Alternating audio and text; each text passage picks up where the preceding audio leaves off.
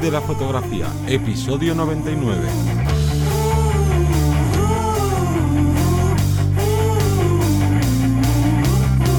Bienvenido, bienvenida al podcast que te enseña a vivir de tu pasión, es decir, vivir de la fotografía, donde semana tras semana encontrarás todo lo que necesitas saber sobre el mundo de la fotografía como negocio, aparte de marketing, búsqueda de clientes, posicionamiento online, marca personal, cuánto cobrar, bueno, un largo etcétera. Yo soy Teseo Ruiz y conmigo y contigo tienes a Johnny Gómez.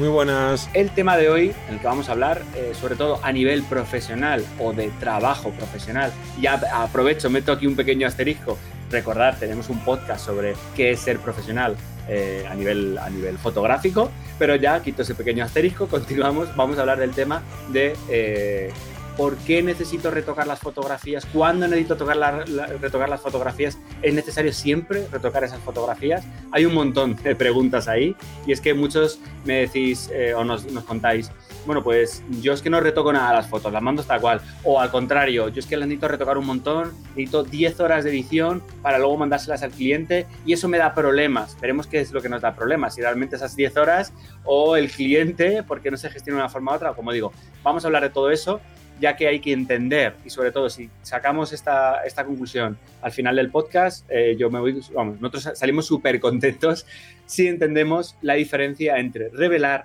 editar y retocar. Ahí tenemos las tres grandes ramas y dentro de eso ver si realmente necesito aplicar cada una de ellas a mi, a mi flujo de trabajo, ¿no? a, mi, a mi tendencia. Pero antes, también quiero destacarte que tenemos la plataforma de cursos eh, online, esta academia que es parecida a un Netflix, donde solo tenéis que abonar 10 euros al mes para tener todos los cursos, que cada vez tenemos una comunidad que va creciendo cada vez mucho más y que sería casi como pagar 33 céntimos al día vamos, sale, si lo piensas así... menos de una barra de pan. Sí, sí, y yo creo, vamos, por 33 céntimos al día puedes estar viendo contenido nuevo que vamos subiendo todas las semanas con esos tres capítulos nuevos de cada una de las series que tenemos. En este caso, ahora mismo se está desarrollando el curso de pricing y el de Photoshop. Y quiero recordar que estás escuchando el programa número 99. Nos acercamos a esa mágica cifra de 100 programas hablando sobre marketing para fotógrafos y para fotógrafas. Y mm. queremos celebrar esta ¿no? Todo este tiempo que nos has estado acompañando y queremos hacer una gran celebración que va a ser en este programa número 100 y ojo, vamos a hacer muchos regalos valorados en mucho dinero, pero solo va a estar disponible estos regalos durante la semana que va a publicarse este capítulo número 100. Así que ponte ahí la alarma en el Google Calendar, en tu agenda de, papel y ponte que no se me olvide que como lo escuche el lunes siguiente y escuche todo lo que van a hacer, me voy a arrepentir. Sí, sí, sí. Bueno, dicho eso, vamos a empezar a descifrar las diferencias, como digo, que es revelar, que es editar y que es retocar. Revelar sería como el revelado de toda la vida, del analógico, ¿no? Donde yo voy a poder eh, ajustar mi fotografía, mi RAW, en este caso. Bueno, habrá algunos de los que nos escuchéis y algunas que retoquéis en JPG. nosotros siempre recomendamos desde el RAW, eso está claro, pero sería ser ese carrete digital. Y desde ahí lo que vamos a darle es entre 1 y 3 minutos aproximadamente. Esa suele ser la media que se le suele dar. Pues, ¿Para qué? Para ajustar un poquito a lo mejor el balance de blancos porque a lo mejor se nos ha ido un poquito o podemos añadir un, poquito, un pelín más de, exposición, o subir un poquito a las sombras, un poquito a las iluminaciones. Bueno, jugar un poco con eso, ¿vale? Eso sería el ajuste más básico. Además, podemos tardar incluso menos si, eh, por lo que sea, estamos, por ejemplo, aplicando eh, cualquier programa por lotes, como puede ser Lightroom, por ejemplo, o Capture One o cualquier otro de ellos, podemos usarlo así. Eh, luego pasaríamos al siguiente, que sería la parte de editar, que son cuando ya nos metemos en la fotografía, estamos dedicando entre 10 y 15 minutos, estamos mejorando a nivel visual la fotografía, pero sin modificar el contexto de por sí, sin añadir ningún elemento. Podemos eliminar alguno, pongo un ejemplo. Quitar un grano es eh, editar, correcto. Quitar una papelera del fondo es editar, también. A mí me lleva media hora quitar una papelera, una hora, porque se me da muy mal. También es editar, ¿vale? No, Tienes que aprender. Claro, te toca ser más rápido. ser un poquito más rápido, tener un flujo de trabajo más rápido, ¿vale? Pero generalmente lo que hacemos es eso, es terminar de dar esas pinceladas que por lo que sea no hemos podido ajustar, ya sea porque a lo mejor a nivel lumínico no nos no controlamos del todo o no teníamos a alguien que nos ha podido maquillar correctamente al, al sujeto en el retrato o bueno, una serie de extras que necesitamos esa parte de edición para conseguir repito, mm, que la imagen original gane un poco más de fuerza que no lo hemos podido hacer previamente en el, en el disparo, ¿no? A mí muchas veces me gusta diferenciar estos no entre revelar y editar cuando no para mí una de las grandes diferencias es cuando hago esos ajustes que sean local o sea globales perdón y eh, editar es cuando ya te metes también no como por zonas que dices vale ya he hecho el revelado pero ahora quiero esta zona de aquí quiero meterle chicha quiero tal y a mí también no me, me gusta separarlo así. Sí, sí, pensar también que eh, estamos hablando de editar la fotografía, pero mm, no hemos dicho en ningún momento que el usar capas, pinceles, tal, todo eso está incluido. Hemos hablado de eliminar granos, por ejemplo, pero igual, trabajo por zonas, trabajo por capas, todo eso que estamos, eh, por unas capas de ajuste, estamos seleccionando unas zonas, aclárame esto, oscureceme lo otro, ya son zonas localizadas y esto hace que, que, la edición, nunca mejor dicho, vaya a más, no sea un simple revelado. Yo muchas veces para diferenciarlo siempre intento pensar revelar en analógico, que también se hacían ediciones, ¿eh? Esto está clarísimo, también usaban sus trucos para conseguir eh, esas pieles de porcelana, pieles de seda y demás, pero intento pensar más en eso decir, vale, revelar sería meterme en el laboratorio, cosas básicas, editar ya es, como digo yo, chapa y pintura, escoger el bisturí y ponerme ahí a cortar un poquito, eh, y luego tendríamos el siguiente nivel que sería retocar. Retocar es cuando modificamos la fotografía de forma eh, más adversa, más agresiva. Nos viene, venimos a, tardar más de 20 minutos, 25 minutos a partir de ahí para arriba. Luego hay ediciones, retoques, perdón, que nos podemos tirar años. No iba a decir horas, pero años sería la mejor, la mejor descripción. Y en este caso podemos incluir elementos nuevos. Modificamos tanto el original que realmente si no hubiéramos hecho esa modificación sería imposible conseguir ese resultado. Puede ser un retrato sencillo, pero hemos cambiado los colores de las zonas del ropaje, el pelo, le hemos dado un volumen, le hemos cambiado, hemos añadido un pelo diferente de otro, de otro, de un catálogo de, de pelucas, por ejemplo. Hemos jugado con eso y hemos añadido ese extra. Entonces, teniendo ya claro la diferencia, repito, entre revelar, editar y retocar, en ese tiempo de entre 1 y 3 minutos, entre 10 y 15 y más de 20, pasaríamos a cuánto necesito editar. Claro, esta es otra pregunta, porque muchas veces vas a hacer un trabajo y dices, bueno, tengo que calcular, ¿no? Un poquito de cuánto tiempo me va a llevar este trabajo, que por cierto, todas estas cosas las tienes en en el curso de pricing que estamos publicando ahora, que es esencial calcular cuánto tiempo te va a llevar un trabajo para cobrarle en consecuencia de las horas que vas a estar trabajando. Entonces ahí te surge esa duda de, bueno, pero ¿cuánto retoco? ¿Cuánto tengo que estar más tiempo? Claro, tú piensas, cuanto más retoque, mejor, bueno, cuanto más edición o retoque meta más allá del revelado, a lo mejor voy a conseguir un resultado mejor, más impactante para el cliente. Pero para mí, la definición de, o sea, ¿quién tiene que definir cuánto tiene que haber de retoque, es tu cliente. Y aquí pongo comillas, tu cliente no te va a llegar y te va a decir, yo quiero estas fotos y como sé mucho de fotografía, quiero que me las retoques o quiero que me las edites, pero no entres en el mundo del retoque. No, obviamente no. Nuestro cliente nos lo va a decir por a través de cuánto está dispuesto a pagar. Porque claro, ¿cuántos fotógrafos, cuántas fotógrafas hay que hacen unos retoques, unas ediciones, lo que decías tú antes, gente que se ha llegado a tirar tres meses o un mes, me da igual, o 20 horas trabajando en una fotografía porque le ha hecho magia, ha hecho millones de cosas encima, pero ¿hay clientes que estén dispuestos a pagar por ello?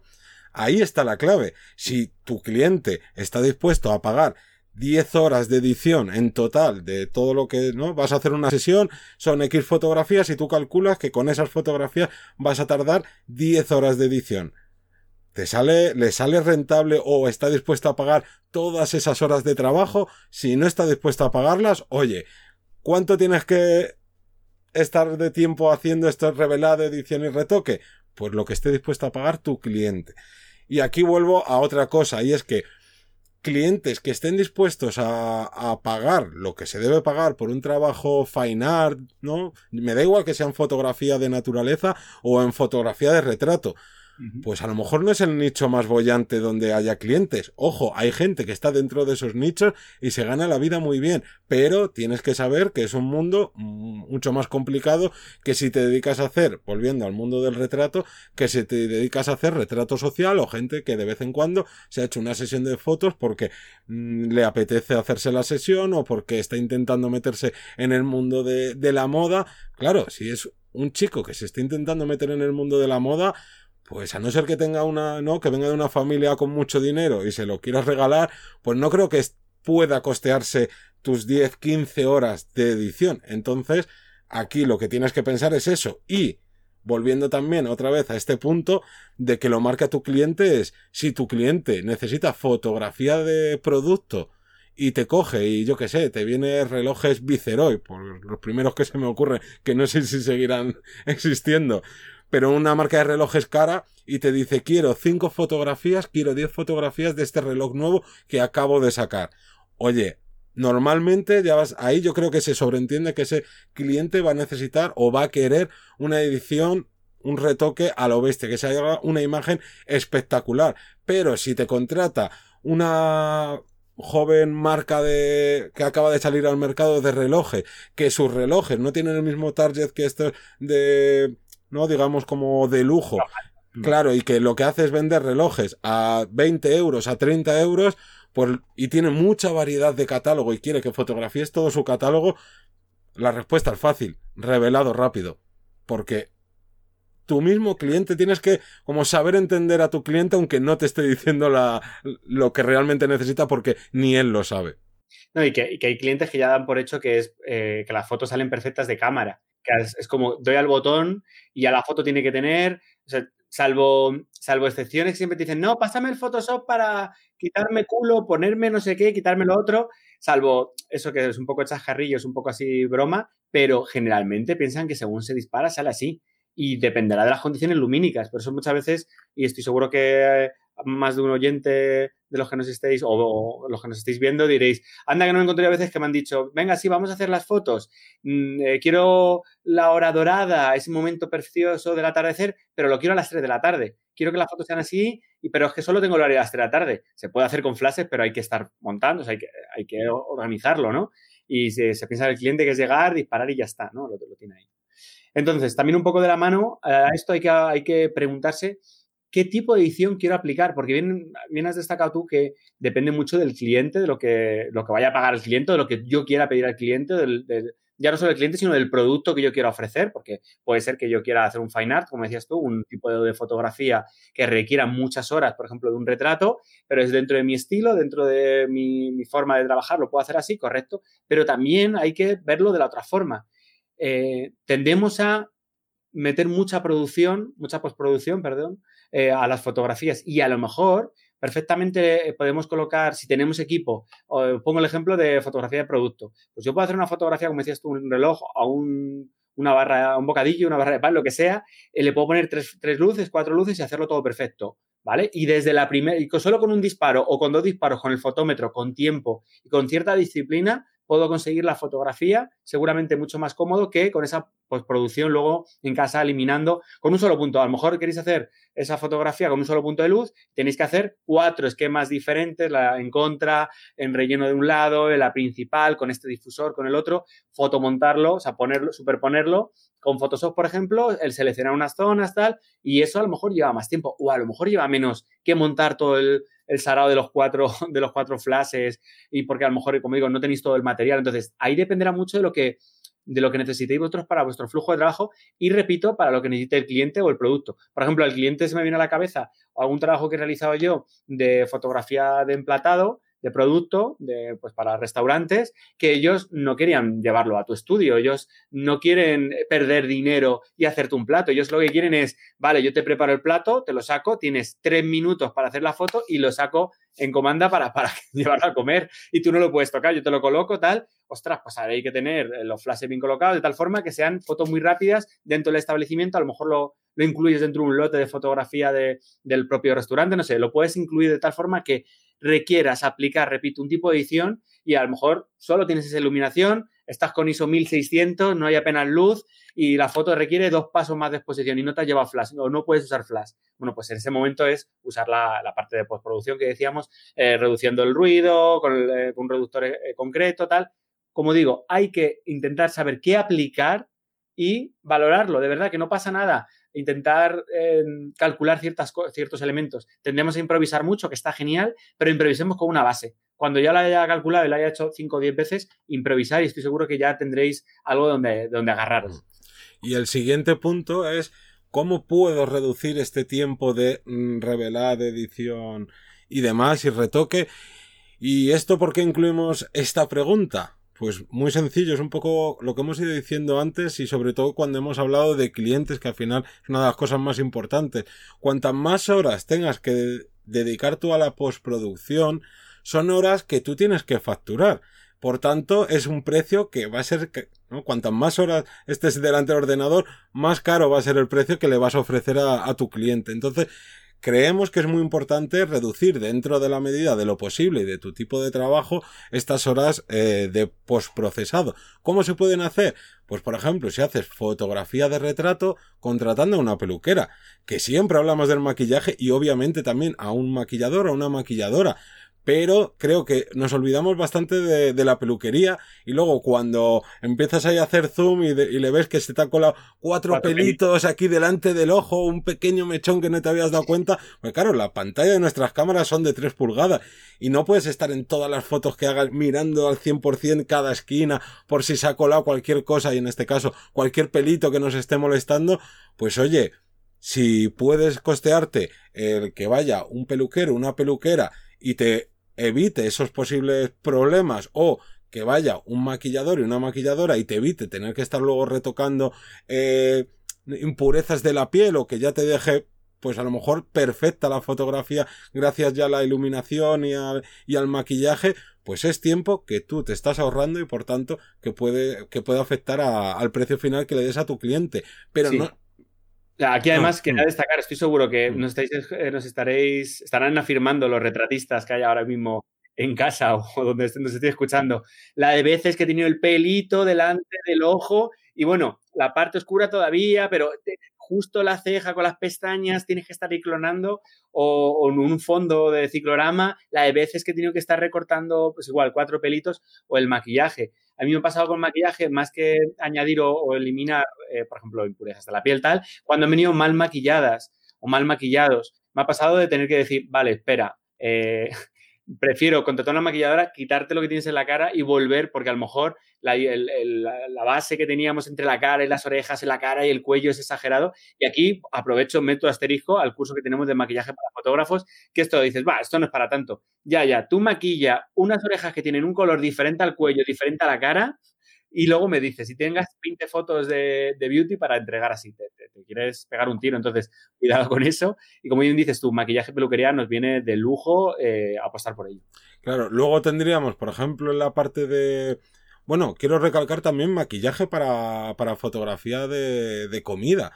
Porque también hay maquillaje, también hay estilistas, o sea, cuidado también, que ahí te puede, te puede ahorrar este trabajo luego de, de postproducción, pero quería hablar también de la fotografía de paisaje, que cada vez hay más vídeos de estos que espectaculares que ves como de una fotografía sosa y casi que mal expuesta, de repente acabas eh, después de dos horas de edición con una fotografía que dices, madre mía, el mejor paisaje que he visto en mi vida. Vale, pero que sepas que muchas de esas cosas que estás viendo en edición, a lo mejor las puedes conseguir desde cámara utilizando filtros. Te coges tu filtro degradado, te coges tu filtro, no sé, ahora es que existen, sacaron hace no mucho tiempo filtros de estos que te quitan contaminación lumínica, con la de trabajo en edición también que es intentar quitar esa contaminación lumínica que tienes dentro de la fotografía nocturna y bueno, piensa que todo lo que puedas hacer dentro ¿no? Desde la propia toma, tú tienes que calcular, oye, esto me cuesta tanto dinero, ¿no? Comprar estos filtros, me lleva este extra de tiempo en hacer la foto, en cambio, si no hago todo esto, me lleva tantas horas de edición y tú ya ver qué te compensa más. Mm. Y luego, una cosa que antes has mencionado y que me parece lo más básico del mundo, pero a la vez lo más necesario, que es la planificación. Nada de ir aquí de, de artistas por la vida y decir yo es que la inspiración, ya la inspiración es que no quieres planificar antes o que no sabes cómo planificar o que mm, ayer saliste de fiesta y lo que ibas a planificar por la mañana pues ha ido al traste. No, tú tienes que planificar todo, tener todo medido y luego, como bien has dicho, cuando llegues allí, tú hacer la foto que ya tenías planificada y como lo has planificado, no te ha llevado nada de tiempo, no necesitas, sabes que no vas a necesitar casi nada de postproducción y por tanto, oye, a improvisar, haz todo lo que te dé la gana, todo lo que vaya en tu mente súper creativa, perfecto, pero cuanto más planifiques, menos vas a tener que trabajar en postproducción. Y en este caso puedes añadir a eso un montón de, materiales o de ideas. A mí me viene a la cabeza varios, varias veces me ha pasado de, hacer una sesión a lo mejor estándar, el modelo eh, o ha venido un poquito arriba y ha dicho, venga, pues me apetece también hacer algunas, yo siempre en este caso trabajo como con tres cambios de, estilismo, ¿no? Y uno de ellos, ah, me gustaría hacer lencería o me gustaría hacer desnudo, tal, y es como, vale, y de repente eh, no van conjuntados o van pues con ropa que, que, de lencería, bueno, pues son las bragas de la abuela o los calzoncillos del abuelo, que no tengo nada en contra de ello, pero que a lo mejor ellos están buscando un corte diferente y es como, bueno, no te preocupes, si este, esta ropa interior que es negra, luego me la pones blanca con Photoshop Sí, claro, claro que sí, te la tiño ahí con lejía, en fotos un tapón de, de, lejía. Entonces, son cosas que parecen absurdas, pero en ese momento, si tú hubieras planificado y hubieras preguntado, o a lo mejor tú mismo puedes tener, yo ahora ya sabiendo eso, tengo en el set eh, ropa interior de color carne, de color blanco y de color negro para cualquier situación de estas eh, adversas, entre comillas, que, que podamos usar. Pues bueno, pues siempre viene bien tener un extra y a lo mejor sale de ahí otra, otra posibilidad. Entonces, cuidado con la programación, lo que decía, ¿no? la planificación, perdón, y el trabajo de ideas. Anda que no estaría bien una sesión con una gafa de sol. Bueno, si no tengo estas, pero no son del sol de todo, luego me las tiñes de negro. estoy seguro que la de clientes han pedido cosas un poco absurdas y que se hubieran estado planificados, o ellos lo hubieran dicho, que no solo eh, recae sobre vosotros, ¿no? También sobre ellos, hubiese sido la cosa muy diferente. Entonces, también un poco a colación de esto, me gustaría preguntaros, yo estoy también pensando, como, como el podcast anterior, eh, que nos dijerais, en este caso, qué tipo de postproducción aplicáis más. Si sois de los que habitualmente solo reveláis, solo editáis o solo retocáis. Vais a decir, ya, yo es que hago una mezcla de los tres ya, pero vamos a intentar planificar o vamos a intentar pensar cuál es el, el estilo que más aplicáis aplicáis más revelar, sois de los del Lightroom o Capture One o trabajo en lote y me olvido y no toco por zonas, no edito por zonas, o sí, me gusta editar por zonas, me gusta editar ciertas eh, partes de la piel, me gusta tal, o también a lo mejor soy de los que os gusta meteros ya en, harina y echarle horas y hacer fotomontaje bastante más creativo. Entonces, dejarnos en, en comentarios eh, para ver un poco el feedback, para ver cómo eso, incluso, oye, aprovechar, echar cara y poner vuestro link a vuestras redes sociales para ver el resultado. Aprovechar, como esta oportunidad. Y nada más que deciros, simplemente daros las gracias por esas suscripciones a nuestra plataforma de cursos, por esas 5 estrellas en iTunes, los comentarios y me gusta en iVoox, por escucharnos en Spotify y nada más que un saludo y hasta el próximo lunes.